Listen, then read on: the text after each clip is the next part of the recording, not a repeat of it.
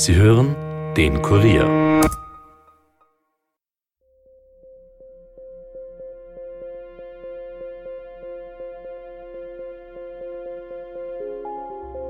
Herzlich willkommen zu Dunkle Spuren, dem True Crime Podcast des Kurier, in dem wir ungelöste Kriminalfälle aus Österreich neu aufrollen.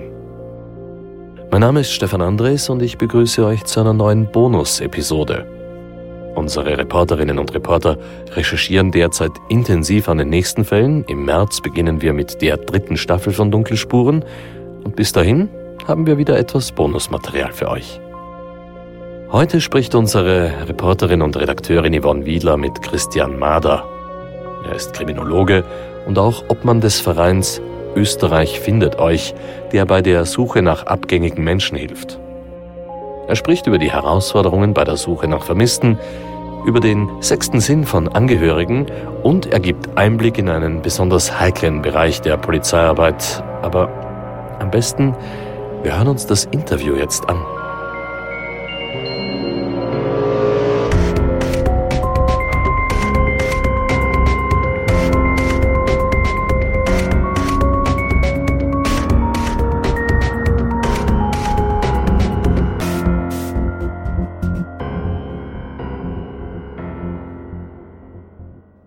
Hallo auch von meiner Seite an unsere dunkle Spuren Hörerinnen und Hörer. Mein Name ist Yvonne Wiedler und ich freue mich heute, den Kriminalisten Christian Mader bei uns im Studio begrüßen zu dürfen. Er betreibt die Plattform Österreich findet euch und ich freue mich, dass Sie heute bei uns sind. Ich auch. Herzlichen Dank für die Einladung.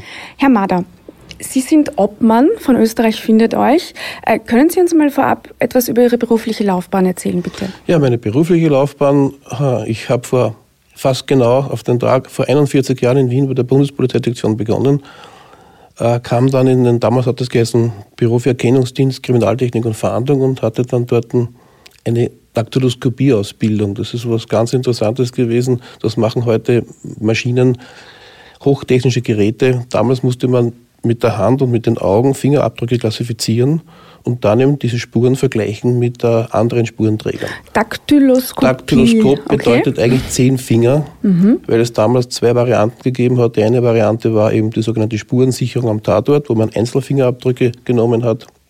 Und die andere Variante war, wenn Sie einen Straftäter, einen vermeintlichen mutmaßlichen Täter hatten, dann musste man ihn sozusagen daktyloskopisch behandeln. Das war Fotografieren, aber auch die Abnahme von allen zehn Fingerabdrücken. Mhm. Das wurde dann abgenommen und diese zehn Fingerabdrücke wurden dann verglichen mit Evidenzen. Mhm. Das war zum Teil eine sehr, sehr schwierige Arbeit, weil es eben verschiedene Fingermuster gibt. Ja. Es gibt Schlingen, Tannen, A-Muster und so weiter, Wirbeln. Und es gibt so manche Muster, da sieht man eigentlich sehr, sehr, da muss man schon sehr, sehr genau schauen, damit man die Unterschiede sieht und dann diese Minutien, die Merkmale heraussieht wo man dann feststellen kann, dass das eine und dieselbe Person ist. Mhm. Aber interessante Sache, aber auch wie gesagt anstrengend. Das heißt, das ist eine sehr spezielle Ausbildung, ist die Sie eine spezielle Ausbildung, das war Beim Bundeskriminalamt waren das Sie auch damals tätig? Hat das, nein, damals war das eben, also das Bundeskriminalamt an und für sich hat es damals noch nicht gegeben. Damals war das eben ein Teil der Bundespolizeidirektion mhm. Wien und das war eben das Büro für Erkennungsdienst, Kriminaltechnik und Verhandlung. Das mhm. gibt es in dieser heutigen Form so nicht mehr. Okay. Und das so hat es eigentlich begonnen. Mhm. Und ich dachte eigentlich damals, gut, das war's. Ich war ein junger Bursch mit 17 Jahren. Aber ähm, oft kommt das, es kommt immer anders im Leben. Also ich habe dann sehr, sehr viel angefangen zu lernen, weil mich die ganze Materie interessiert hat, überhaupt das ganze kriminalistische, Kriminalpolizei, Polizei überhaupt. Mhm. Und so hat, hat sich das dann entwickelt, dass ich halt dann später eigentlich dann auch auf ein Kommissariat in Wien gekommen. Damals war es nicht die Polizeiinspektion, damals war es das Bezirkspolizeikommissariat Otterkring. Mhm. Da war ich dann auch zuständig für Passwesen und Strafvollzug und so weiter.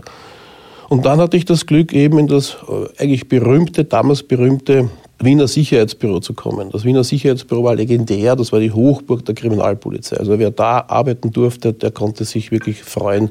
Da konnte man stolz sein. Von welchem Jahr sprechen wir da jetzt, da dass wir das einordnen wir, können? Das Jahr sprechen wir jetzt von 1990. Okay. Also damals war der Hofratmagister Edelbacher auch legendär, der mhm. Chef des Wiener Sicherheitsbüros. Und ich hatte dann das Glück, dort äh, Abgängereferent zu werden. Also verantwortlich für die Vermisstenfahndung, Abgängerfahndung in ganz Wien und auch für die Identifizierung unbekannter Leichen. Also das gehört alles zusammen. Okay, also Vermisstenfahndung, Identifizierung unbekannter Leichen, waren Ihre Gebiete. Das und war mein, ja, das war mein Fachgebiet. Mhm. Und das hat eigentlich mein Leben sehr stark geprägt, weil, ich muss dazu sagen, das war eigentlich der schönste Bereich ich habe schon wirklich, also das Gute an, meiner, an der ganzen Geschichte ist, ich habe so eine breite äh, Palette von Erfahrungen machen können in vielen Bereichen der Polizei, dass, ist, dass man wirklich sagen kann, okay, ich kann abschätzen, wo war es eigentlich am schönsten mhm. oder wo sind sie am nächsten beim Menschen. Mhm. Und vermisste Fahndung, also Abgängefahndung, ist man eigentlich ganz nah am Menschen weil sie eigentlich versuchen müssen, den Menschen kennenzulernen, der vermisst wird, dann eben das Umfeld und so weiter. Hochinteressant. Also wie gesagt, das war meins und das habe ich dann ungefähr neun Jahre ausgeübt. Mhm. Ja. Und heute betreiben Sie ja, das, ich habe es vorher schon eingangs mhm. erwähnt, äh, die Plattform oder den Verein Österreich findet euch. Wie kam es zu dieser Gründung und ähm, für die, die es nicht kennen, was machen Sie da genau? Mhm. Es kam dazu, indem ich ein Buch geschrieben habe, äh, mhm. weil mich die Thematik einfach nicht losgelassen hat und einfach die Thematik den Menschen in den Mittelpunkt stellt. Und ich habe mir gedacht, okay, dann sollte ich mal ein Buch schreiben, weil ich habe wirklich so viele, wirklich viele Sachen erlebt, viele Geschichten und ich wollte eigentlich damit dem Menschen in der Öffentlichkeit die Thematik näher bringen, so wie sie wirklich ist. Es sind keine James Bond-Geschichten, sondern eigentlich Denkergeschichten.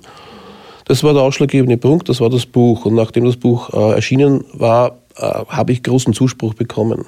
Man hat gesehen, das ist interessant, die Menschen sind gekommen und habe auch gesagt, könnte man vielleicht, als Verein wäre vielleicht nicht schlecht, jemand, der noch helfen kann. Ein Buch ist okay, aber man braucht ja Ansprechpartner, auch im Laufe der jetzigen Zeit. Mhm. Ja, und das war dann der, eigentlich der ausschlaggebende Punkt. Äh, ich konnte dann mit einem zweiten interessierten Mann diesen Verein gründen und hat auch, muss man sagen, dieser Verein hat auch interessanterweise zwei Standbeine, nämlich auf der einen Seite diese abgängig vermisste Sache, aber auch die sogenannten Besatzungskinder, die eigentlich also Kinder von Soldaten in der Besatzungszeit von Besatzungssoldaten sind und die auch heute noch, sofern äh, es Möglichkeiten gibt, nach ihren Vätern suchen. Dazu bin ich auch deshalb gekommen, weil aufgrund des Buches Vermisst auch Interessierte sich hier gemeldet haben, weil sie gesagt haben, wir vermissen auch. Mhm. Und so gesehen ist schon ein, eine Parallele hier auch dabei und es ist für den Verein ganz gut, zwei so Säulen zu haben. Mhm. Was wir dann natürlich gesehen haben, nachdem der Verein gegründet wurde, wir haben ja klein angefangen, dass der Zuspruch enorm gewachsen ist. Also wir haben jetzt auf Facebook an den 15.000 Likes bzw. Abonnenten. Es ist auch eine sehr äh, starke Community, oder? Die extrem starke, stark zusammenhält. Es, es ist eine ja? starke Community. Ich bin sehr stolz drauf auf diese Community, weil sie wirklich also immer wieder diesen Menschen in den Vordergrund stellt. Mhm. Wir haben sozusagen fast keine Fälle, wo man sagen kann, ja, das müssen wir löschen, das kann man so nicht lassen seitdem wir das machen, also fünf Jahre, haben wir vielleicht drei, vier Fälle gehabt, wo man gesagt hat, da wird jetzt gesperrt, kommt aber so gut wie nicht vor. Also Sie sind, nochmal um die Praxis zu beschreiben, ähm, es, Sie haben unter anderem eine Facebook-Seite mit eben ja. einer Community von 15.000 Menschen ja. und jetzt wird ein Mensch vermisst mhm. oder es wird Ihnen zugetragen, Sie erfahren davon oder auch durch Ihre berufliche Tätigkeit vermutlich? Also wir haben das, wir, wissen Sie, das Thema Abging vermisst, das ist das eine. Und die Medienarbeit, Öffentlichkeitsarbeit natürlich die andere, weil sie hochsensibel ist. Also mhm. wir arbeiten ja mit personenbezogenen Daten und ja. das ist ein hochbrisantes Thema. Das heißt, wir legen absolut Wert auf Qualitätsmanagement und Datenschutz und prüfen wirklich also doppelt und dreifach, bevor wir irgendwelche Maßnahmen setzen. Wie gelangen wir zu diesen Abgehigkeitsgeschichten? Ganz einfach. In der Regel ist es so, wenn man uns Gott sei Dank auch schon kennt, der erste Schritt ist immer, also ich sage immer wieder, wir sind nicht die Polizei, wir sind nicht die Fahnder. Aber wir können unterstützen und das tun wir auch und das sehen wir auch immer wieder beim Feedback der Angehörigen. Aber der erste Schritt ist immer, wenn jemand verschwunden ist, die Menschen, also die Angehörigen oder Freunde, Verwandte müssen zur Polizei. Also dort machen sie eine Abgehkeitsanzeige, damit das einen formellen Rechtsakt hat. Die Polizei macht dann ihre Sache. Wir können unterstützen, indem wir eben einen leichteren Zugang zu der Öffentlichkeit haben. Und das machen wir dann zum Beispiel mit einer Homepage und mit Facebook. Und wie funktioniert das? Wir haben ein sogenanntes Vermisstenprofil. Das muss derjenige, der möchte, dass diese Person praktisch in die Öffentlichkeit gelangt, die vermisst wird, ausfüllen. Da wird auch erwähnt, also muss angeführt werden, bei welcher Polizeidienststelle die Abgehkette gemacht wurde, auch die Kontaktdaten desjenigen, der das möchte und natürlich des Vermissten mit einem Bild. Mhm. Und das Ganze wird dann hochgeladen auf die Homepage. Verstehe. Und das können wir dann prüfen und wenn wir das geprüft haben, meistens treten wir dann in Kontakt auch noch mit demjenigen, der das veranlasst hat, damit wir die Hintergründe ein wenig kennen. Mhm. Und wenn wir sagen, okay, dann erst veröffentlichen wir das auf Facebook. Dann Weil, helfen Sie quasi auch bei der Verbreitung und bei der ja, Suche mit. Aktiv, absolut. Ja. Und wenn dann ein Mensch, äh, was ja in den meisten Fällen zum Glück passiert, wieder auftaucht, dann sagen Sie auch äh, entwarnt. Ja, genau. Quasi. Das heißt also, wir legen großen Wert darauf, auf die Kommunikation prinzipiell, vor allem mit denjenigen, die, diejenigen, die uns halt ersuchen, da etwas zu veröffentlichen. Und wenn die Person gefunden wurde, dann kriegen wir Nachricht und dann wird für uns, bei uns das gelöscht. Das heißt, wir löschen auf der Homepage, wir löschen auf Facebook und geben natürlich aber der Community Feedback. Das heißt, wir legen auch darauf Wert, wir leben Community. Mhm. Es soll nicht so sein, dass wir ersuchen, wir suchen und suchen und dann ist er weg und keiner sagt, was war. Ja, genau. Wir haben zwar den Datenschutz und das hat die Community ganz gut verstanden und nimmt Rücksicht darauf. Wir können natürlich in den meisten Fällen keine Einzelheiten bekannt geben. Ist auch nicht der Sinn und Zweck. Aber wir sagen dann, wurde gut, aber die gefunden oder wurde tot gefunden. Ja. Je nachdem, wie viel wir wissen, beziehungsweise was wir bekannt geben dürfen, das erfährt dann die Community. Ja. Mal um das Ganze einzuordnen, von wie vielen vermissten Personen sprechen wir denn in Österreich im Jahr und wie viel davon haben einen Unfall, wie viel davon ähm, ein äh, Verbrechen? Mhm. Ähm, also prinzipiell Österreich hat momentan im Jahr etwa 11.000 Vermisstenanzeigen. Ich würde es aber gleich erklären, weil der Teufel steckt im Detail und es immer, liegt immer an der Interpretation der Daten. Weil wenn ja. ich sage 11.000, sagen sie, wow. Wenn ich Ihnen aber sage, dass von den 11.000 im Endeffekt 10 überbleiben, 10, 15 vielleicht immer so im etwa, wo man sagen kann, na gut, da weiß man jetzt nicht, was mit ihnen passiert ist, ist das eine, eine ganz eine gute Zahl. Und da vielleicht noch dazu, ja, es gibt Verbrechen, kommen Verbrechen vor, die liegen aber im Promillbereich. Unfälle gibt es nicht dann mehr, keine Frage. Aber es teilt sich auf, Unfall, Selbstmord ist natürlich immer wieder ein Thema. Oder freiwillig gegangen sein? Gibt es das auch? Na, gibt es natürlich auch, mhm. muss man dazu sagen, aber das sind nicht so viele. Also, mhm. also weil nämlich, noch einmal, wir haben eine Aufklärungsquote fast, glaube ich, von ungefähr 99 Prozent. Also es ist, extrem, extrem hoch, hoch ja. mhm. weil die meisten kommen wirklich tatsächlich selbst zurück. Mhm und beziehungsweise die werden gefunden. Ich meine, es ist, wissen Sie, diese Thematik ist wirklich hoch äh, und vor allem es ist es sehr, sehr, man könnte stundenlang darüber reden, weil sie eben nicht so einfach darzulegen ist. Weil es kommt darauf an, welche Altersgruppen sind das, von denen wir sprechen. Sind das Jugendliche, sind es Kinder?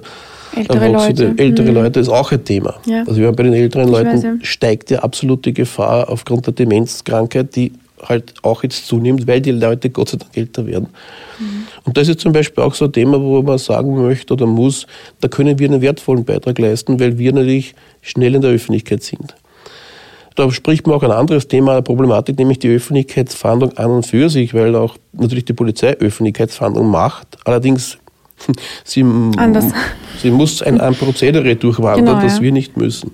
Mhm. Das heißt, sie brauchen einen Gerichtsbeschluss äh, von einem Gericht, dass eben die Öffentlichkeit von dem Sachwalter oder Abwesenheitskurator ist besser ausgedrückt, der dann sagt, bei einem Erwachsenen muss man auch dazu sagen, bei einem Volljährigen, der dann praktisch beschließt, ja, er will eine Öffentlichkeitsverhandlung. Und dann kann auch die Polizei in die Medien gehen. Mhm. Wir brauchen das nicht, weil wir haben das Vermisstenprofil und derjenige, der das möchte, übernimmt in dem Fall die Verantwortung.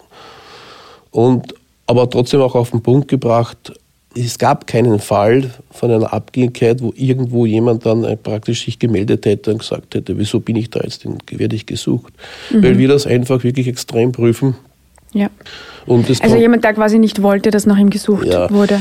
Äh, darum kommen wir noch einmal äh, auch zur, zur rechtlichen Lage. Ja. Da gibt es ja auch immer wieder vielleicht ein bisschen Missverständnisse. Was heißt eigentlich Abgängigkeit? Abgängigkeit bedeutet, es hat jemand eine Abgängigkeitsanzeige erstattet bei der Polizei. Somit habe ich einen Behördenakt eigentlich ins Leben gerufen, seine, äh, basierend auf, auf einer rechtlichen Basis. Das ist das Sicherheitspolizeigesetz 24. Und das besagt, wenn Unfall, Verbrechen oder Selbstmord befürchtet wird oder vielleicht aufgrund einer geistigen Behinderung mhm. oder Krankheit derjenige äh, sich selbst gefährdet oder andere, ja. dann ist eine Abgängigkeitsverhandlung opportun. Das heißt, das ist die Rechtsgrundlage. Mhm. Gut. Das bedeutet, was man halt manchmal immer hört, naja, ist nur abgängig, vor allem er ist ein Volljähriger, kann er machen, was er will. Naja, er kann schon machen, was er will, aber man vergisst immer wieder, wenn jemand eine Anzeige macht, dass jemand verschwunden ist, dann gibt es ja einen Verdacht. Warum? Dann habe ich eine Begründung zur Fürchtung, das ist ja im 24er drin. Mhm. Das heißt, man muss jetzt dann, ich sage das immer wieder, Ursachenforschung betreiben. Ich muss jetzt wissen, was ist denn mit dem Menschen los? Trifft eines dieser Fakten zu, dieser Tatbestände, trifft das zu? Ist da ein Unfall passiert? Verbrechen? Weiß ich ja nicht. Das heißt, die mhm. muss anfangen zu ermitteln. Und das ist halt dann manchmal eben das Schwierige an der Geschichte, weil da kommen wir jetzt von eins andere, da kommen die Gesetze in die Rechtsgrundlagen rein. Wir haben, wie ich schon erwähnt habe, das Sicherheitspolizeigesetz, das ermöglicht die Polizei zu ermitteln, allerdings ein wenig zahnlos. Mhm weil wir nicht in der, das ist die zweite wichtige Rechtsgrundlage, die Strafprozessordnung. Die Strafprozessordnung, da können Sie Hausdurchsuchungen machen, Telefonüberwachung machen, da sind Sie wirklich in der Materie drin. Da kommen Sie aber nicht leicht hin. Da gehören richtige Fakten dazu, dass man der Staatsanwaltschaft sagen kann, das und das und ich habe einen bestimmten Verdacht, der wirklich konkret ist, mhm. dass die Staatsanwalt sagt, ja. okay, jetzt kriegst du den Beschluss. Ich würde an dem Punkt gerne einhaken, mhm. genau mit dem Problem waren wir mhm. nämlich bei einem unserer dunklen mhm. Spurenfälle mhm. konfrontiert. Und zwar ging es um den vermissten Hubert Schmid, den mhm. Steirer. Mhm. Der ist schon äh, mittlerweile seit 16 Jahren vermisst. Und äh, da hat mir einer der damaligen Ermittler vom Bundeskriminalamt gesagt, naja, das Problem war das, es gab für die Staatsanwaltschaft immer zu wenig dringenden Tatverdacht, um gewisse Personen einzuvernehmen, um vielleicht Telefone abzuhören etc., obwohl manche Personen schon recht verdächtig wirken, sage ich mal bei der Geschichte. Aber es hat nicht gereicht. Und dass es eben in Österreich, also hat er mir im Zuge dessen erklärt, keine standardisierten Vorgänge bei vermissten Fällen gibt. Also dass man einfach sagt, ähm, nach Monat eins machen wir das, nach Woche sechs machen wir das, nach Woche drei machen wir das.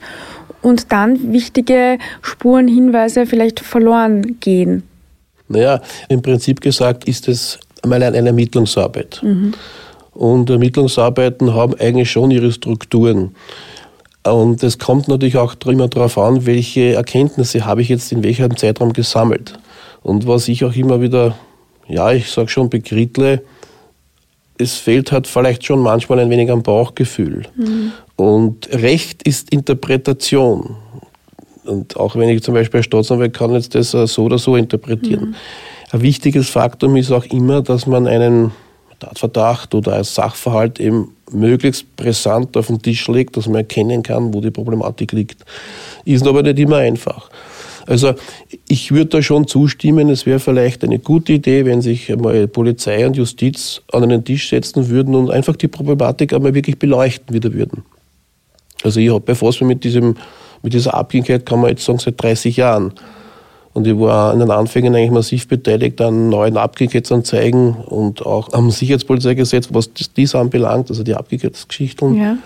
Und es war das Sicherheitspolizeigesetz war damals schon, bevor wie ich angefangen habe, hat es das noch gar nicht gegeben, war damals schon eine Errungenschaft. Und jetzt hat man endlich einmal auch das fixiert mit den Abgängigkeiten.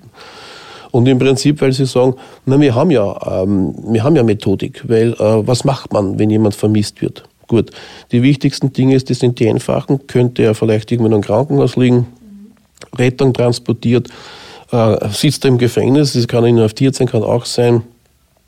Äh, das sind die, die, die ersten Geschichten und dann früher ist auch so, man sollte es machen, auch von Seiten der Polizei. Also man hat die übliche Nachschau in der Wohnung, mhm.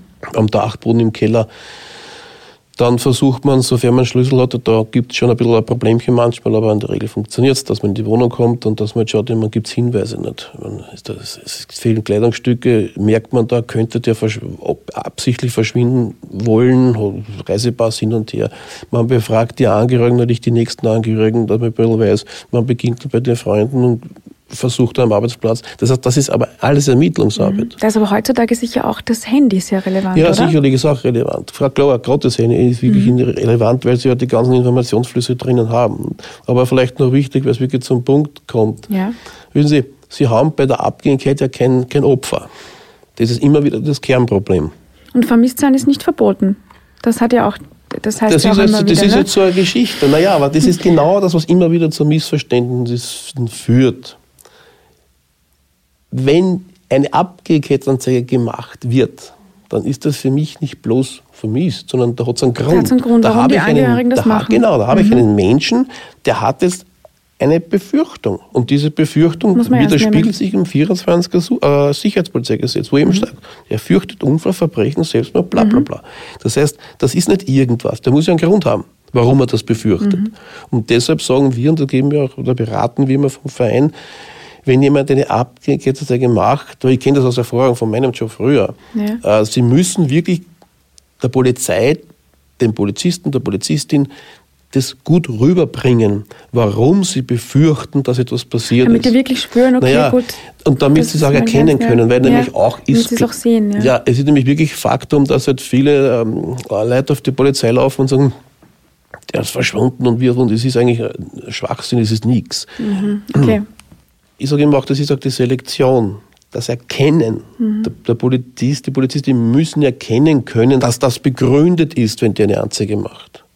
Also warum fürchten sie einen Unfall? Na, wenn ich sage, na gut, ich mein, mein Mann kommt jeden Tag um 15 Uhr oder 17 Uhr nach Hause und jetzt ist schon 23 Uhr und kein Zeichen, ja, dann ist das sehr wohl ein Grund, eine Abgängigkeit zu machen. Und dann kann man nicht sagen, naja, der, der Mann, vielleicht hat er eine Freundin. Also hört man manchmal. Mhm. Das ist ein Blödsinn.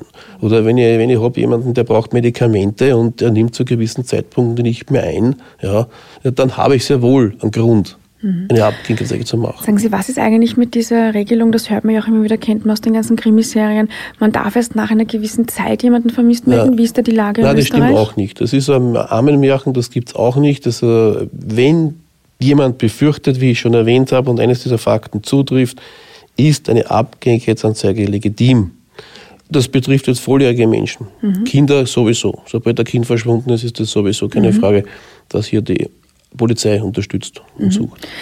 Sie haben jetzt vorher gerade gesagt, Sie blicken ja auf eine, eine sehr langjährige und, und interessante und auch aufregende sicher Karriere Schon, zurück. Ja. Und da haben Sie auch immer wieder mit Angehörigen mhm. zu tun gehabt. Und da würde mich interessieren, wie, wie ist das für Sie, dieser Kontakt? Ist das manchmal schwierig und gibt es da vielleicht irgendeinen Fall, der Ihnen ganz besonders in Erinnerung geblieben ist, der Sie besonders bewegt hat vielleicht?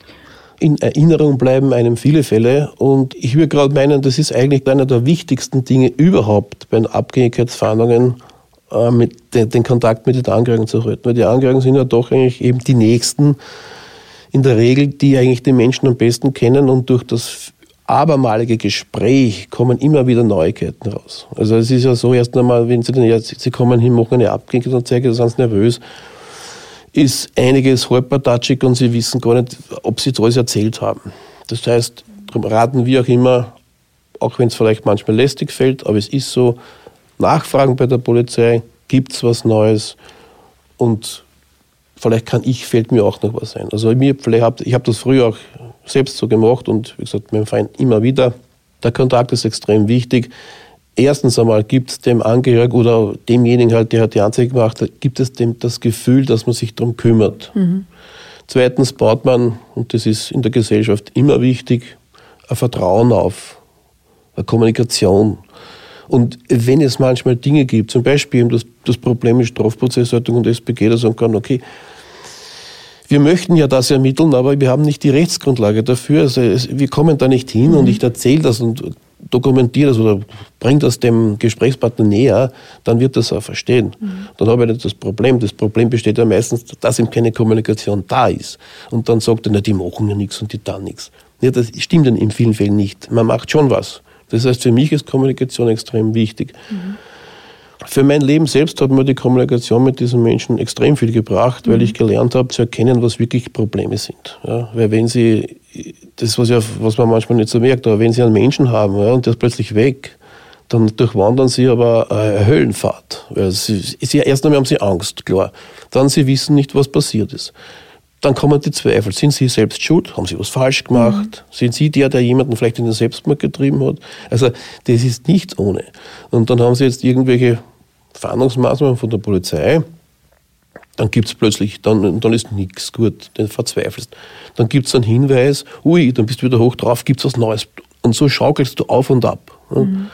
Und deshalb haben wir vom Verein auch Psychologen, Krisenintervention, Menschen, die halt gerade da wirklich spezialisiert darauf sind, äh, darauf zu reagieren, dass man sagt, man holt den runter, dass er ein bisschen ruhiger wird. Mhm. Und Gespräch ist nach wie vor das Thema. Und ich sage es immer wieder, und das freut uns eigentlich.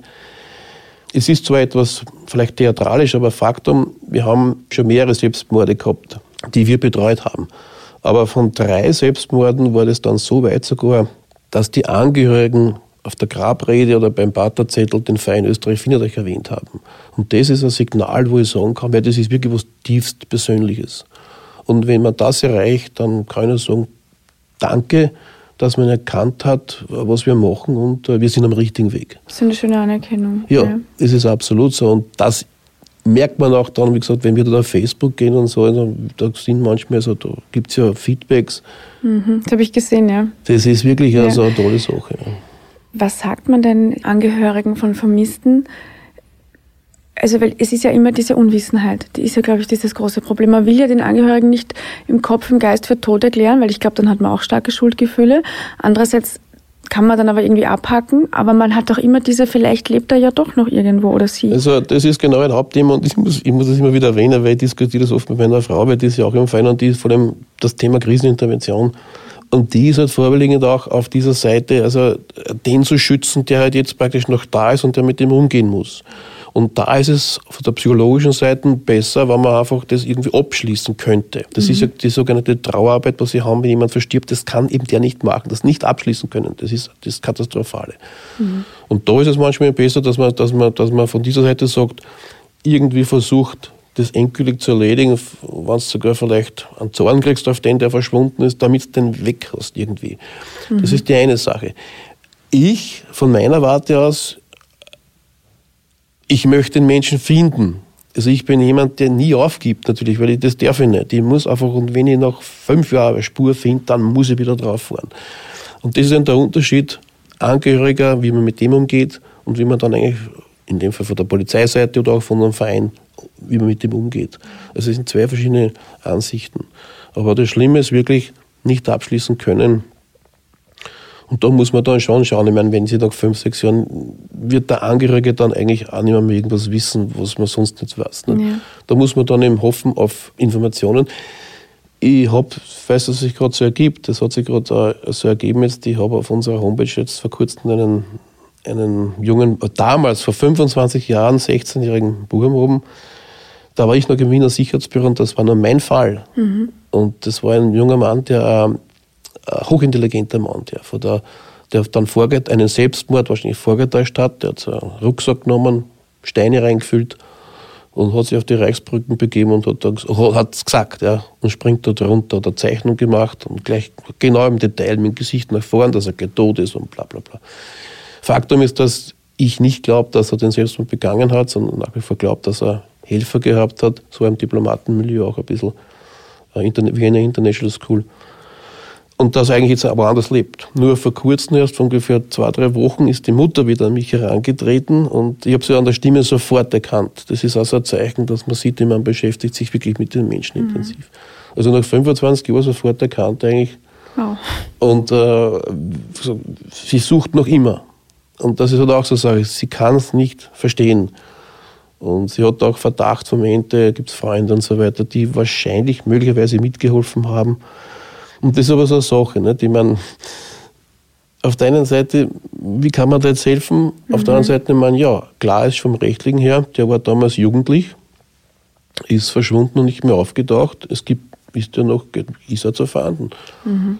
Und wir werden sicherlich auch da wieder unterstützen und deshalb werden wir auch das nach 25 Jahren wieder einmal in die Medien bringen, Facebook und so weiter. Ja.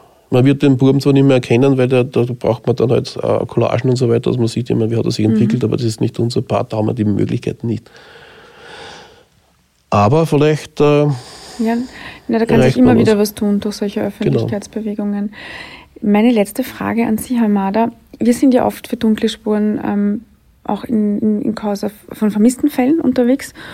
Und ich habe da auch viel mit Angehörigen zu tun. Jetzt würde mich interessieren, haben Sie irgendwelche Tipps für uns? Also was sind denn so No-Gos, die man zum Beispiel da gar nicht machen sollte? Oder Dinge, die uns helfen könnten, auch bei der Recherche?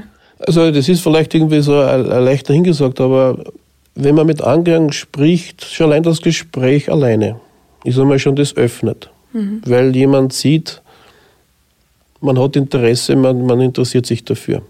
Es gibt eigentlich keine Fragen, die man nicht unbedingt da stellen sollte, weil ein Rat ist vielleicht, man fragt gar nicht so viel. Weil mhm. in der Regel ist es so, dass die Menschen, oh, nee. die plaudern von alleine. Mhm. Sie wollen erzählen. Mhm. Und ja. Was ich immer so schwierig finde, ist dieses, mir fällt ja auf, dass man durch diese erneute Berichterstattung, dass wir rollen ja sehr genau auf, also wir besuchen ja nochmal alle Orte, reden mit allen, dass ich merke, ui, da flammt jetzt wieder Hoffnung auf. Und ja. dann halt äh, manchmal ein bisschen so im, ähm, ein bisschen mulmig ist im Magen, so ob, man, ob das jetzt äh, dann im Endeffekt eine gute Sache ist. Aber ich bin dann immer dafür, weil ich mir dachte, es besteht immer die Chance, dass sich dadurch was tut. Und es melden sich ja auch immer wieder Leute, ob das ja. dann Spuren sind oder nicht, das ist dann die Arbeit der Polizei. Aber ich merke schon immer, dass man da wieder natürlich neue Hoffnung entfacht durch so etwas. Ja, natürlich. Das ist auch, was ich zuerst gemeint habe, ein wenig Wissen mit, mit der Berg- und Talfahrt. Nicht? Ich mhm. meine, auf irgendwie verebnet ist, verkrustet ein wenig, aber es ist noch immer da. Ich meine, genau, es, ja. es bricht dann wieder auf. Aber ich möchte vielleicht so beantworten, wissen Sie, es macht Sinn und warum macht Sinn? Weil es geht ja nicht nur darum, herauszufinden, was mit dem passiert ist. Was ja viele dann noch vergessen, es geht auch darum, einen möglichen Täter, einen möglichen Mörder hinter Gittern zu bringen. Mhm. Genau. Das ist ja eigentlich die Hauptsache. Ich meine, natürlich, der Vermisste ist jetzt weg, ich möchte schon wissen, was mit ihm passiert ist. Aber es gibt ja in vielen, in einigen Fällen gibt es ja auch Täter. Mhm. Und das ist auch noch einmal, das ist das Problematische bei der Abgängerfahndung. Für mich ist es wichtig, ernst nehmen, selektieren. Dazu braucht man Wissen und auch Bauchgefühl, damit man rasch erkennen kann, was ist denn dahinter. Es nützt nicht sehr viel, wenn ich nach Monaten anfange oder nach Jahren vielleicht das aufzurollen, weil äh, wenn, ich, wenn ich schaue, ich, meine, ich, ich kann mich nach drei, vier Tagen schon immer mehr genau erinnern, wenn ich einen Zeugen frage oder an, was war denn da eigentlich? Naja, das ist, mhm. es ist, wird immer schwieriger je schneller ich dran bin, ich meine, Gewaltermittler oder Mordermittler werden äh, werden wir bestätigen, immer nach 48 Stunden. Die ersten 48 Stunden sind einfach wirklich wichtig, damit mhm. wie viel, viele Informationen. Mhm. Aber äh, das, das Schlimme in der Geschichte ist ihm noch einmal schon ein wenig, ja, wie will ich denn erklären können oder wie will ich denn beweisen können, dass da wahrscheinlich ein Mord dahinter ist, wenn ich ja gar nicht einmal die ersten Ansätze ermöglicht bekomme zu ermitteln. Mhm. Wenn ich zum Beispiel sagen könnte, okay, ich möchte ausschließen, dass er mit dem, mit dem Flugzeug weggeflogen ist. Habe ich schon ein Problem, ein Datenschutzproblem. Oder wie schaut es mit der Bankbehebung aus? Also mhm. das ist alles so, also es ist, ich würde meinen, man sollte nachdenken, weil es in allen Bereichen des Lebens muss man immer wieder etwas sich neu orientieren und es ändert sich etwas. Und ich glaube, man sollte auch da sich nochmal zusammen, vielleicht so Rollenspiele machen, eben gesagt, die Justizpolizei, das sind eigentlich die, die wichtigsten Partner in diesem, in diesem Fall und möglicherweise Fall, ja. dann vielleicht irgendwelche Erkenntnisse dem Gesetzgeber übermitteln, damit man sagt, wir müssten vielleicht ein wenig nachjustieren. Auf jeden Fall. Mhm. Ich merke, wir könnten wirklich noch drei ja, Stunden absolut. drüber reden. Ich bedanke mich jedenfalls ganz herzlich, dass Sie heute bei uns im Dunkle Spuren Studio zu Gast waren. Vielen lieben Dank auch an unsere heutigen Zuhörer und bis zum nächsten Mal. Und ich bedanke mich auch für die Gelegenheit, hier sein zu dürfen, weil es einfach für mich wirklich ein wichtiges Thema ist und ich denke, es interessiert auch die Menschen draußen. Das glaube ich auf jeden Fall, ja. Und ja. Ihnen auch noch viel Erfolg für Österreich findet euch. Danke vielmals.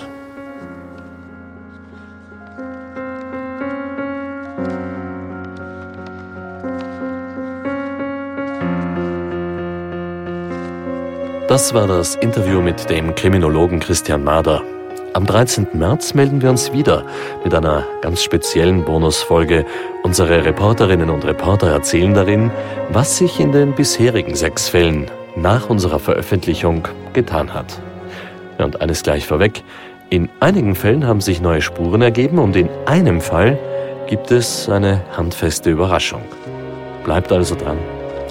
Dunkle Spuren ist ein Podcast des Kurier. Moderation Stefan Andres, Reporter Yvonne Wiedler, Michaela Reibenwein, Elisabeth Hofer und Dominik Schreiber, Schnitt Tobias Peböck und Dominik Kanzian, Musik Tobias Schützenberger, produziert von Elias Nabmesnik.